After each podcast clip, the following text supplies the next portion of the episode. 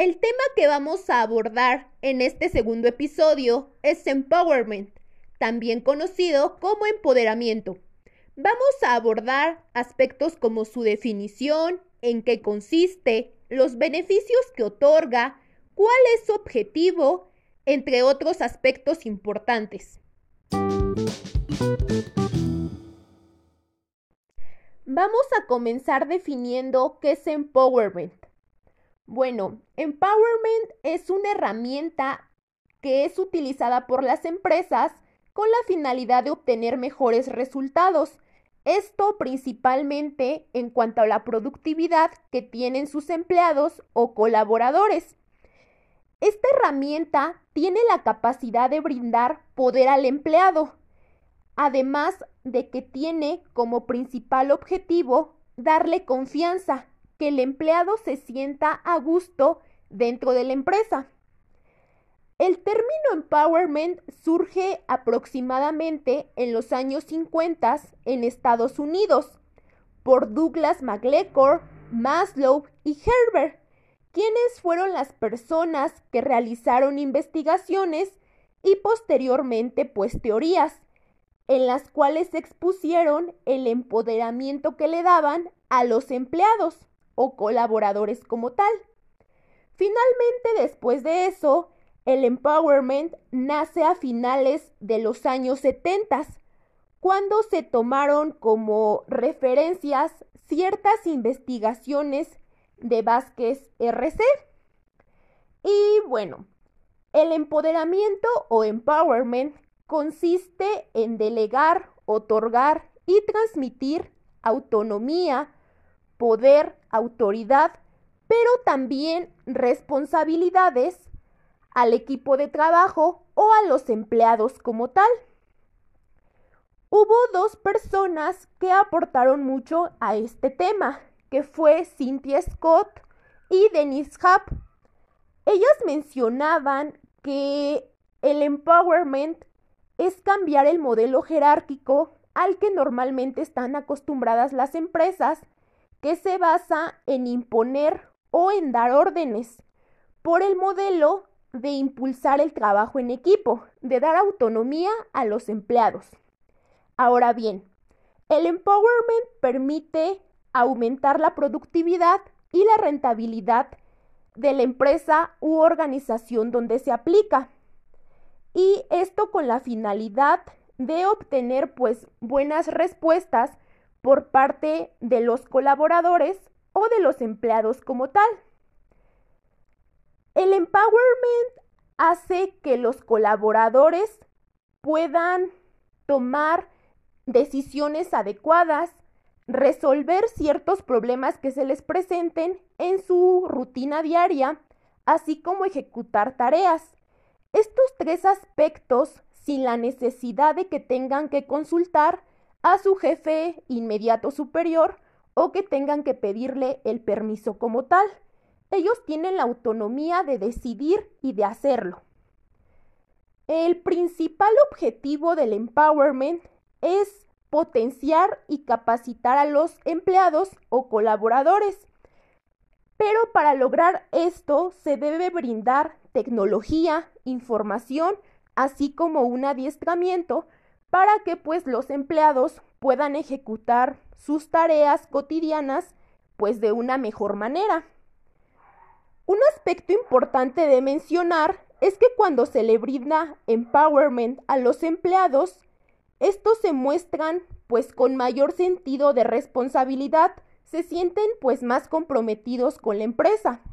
Cuando se les presenta un problema, buscan una solución inmediata además de que muestran mayor rendimiento dentro del puesto de trabajo que ocupan como tal. Y pues simplemente les es más fácil realizar sus tareas y muestran pues mayor sentido de pertenencia para con la empresa u organización. Tienen cierto grado de fidelidad hacia ella, cierto grado de amor. Ahora bien, el autor Chiavenato nos habla de cuatro aspectos fundamentales para llevar a cabo pues la gestión del empowerment de manera exitosa. El primer aspecto es la autoridad, es decir, que las personas necesitan autonomía para realizar sus actividades cotidianas, que necesitan esa autonomía para decidir. El segundo es información, es decir, que los empleados tengan y cuenten con la información adecuada que necesitan para ejecutar todas y cada una de sus tareas. El cuarto aspecto, recompensas. Este aspecto está directamente relacionado con incentivar a los empleados a través ya sea de bonos o de reconocimiento. Esto cuando el empleado muestre que está realizando un buen trabajo dentro de su puesto pues, de trabajo como tal. Y el cuarto, competencias. Es decir, aquí debemos de considerar qué habilidades y conocimientos tiene cada empleado y hacerles saber que estos son valiosos para la empresa, que son pues valorados como tal. Ahora bien, existe una serie de mecanismos para lograr la aplicación exitosa del empowerment dentro de una empresa u organización. El primero, identificación del potencial, es decir, conocer a las personas antes de delegarles un puesto o una actividad dentro de la empresa. El segundo, medición de excelencia y rendimiento, es decir, medir los resultados que están dando los empleados o colaboradores como tal. El tercero, comunicación.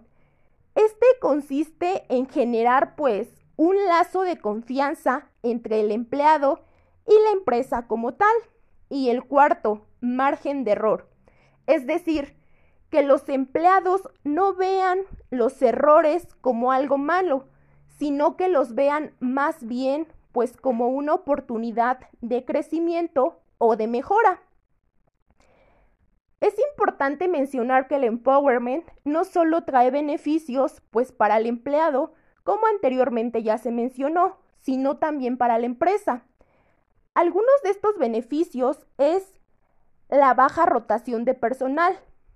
El otro es que comienza a tornarse un buen clima laboral y esto hace que en consecuencia, todos y cada uno de los colaboradores se sientan a gusto dentro de la empresa. Algunas empresas actualmente ya aplican este método de empowerment. Un claro ejemplo es la empresa Bimbo o Grupo Bimbo. Esta empresa les otorga responsabilidad de tareas a sus empleados, así como cierto grado de autoridad suele trabajar por equipos de trabajo, es decir, a cada equipo de trabajo le asigna un producto en específico y este equipo de trabajo es el encargado de diseñar el proceso, el marketing y todos los aspectos que vayan relacionados con el producto que tengan asignado. Además de que no suele llamar a las personas que trabajan dentro de la empresa como empleados, sino que más bien les da el nombre o el término de colaboradores, lo cual hace que las personas se sientan parte de la empresa y por lo tanto tengan cierto grado pues de responsabilidad, de amor hacia ella y de lealtad.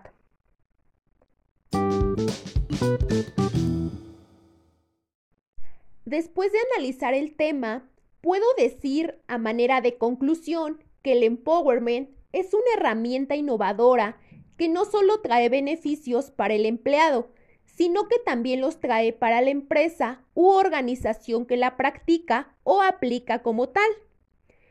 Un empleado que se siente con autonomía y con autoridad es por ende un empleado feliz, un empleado satisfecho, y esto se ve reflejado en su nivel de productividad, en el amor y en la fidelidad que tiene para con la empresa u organización a la cual pertenece. Gracias.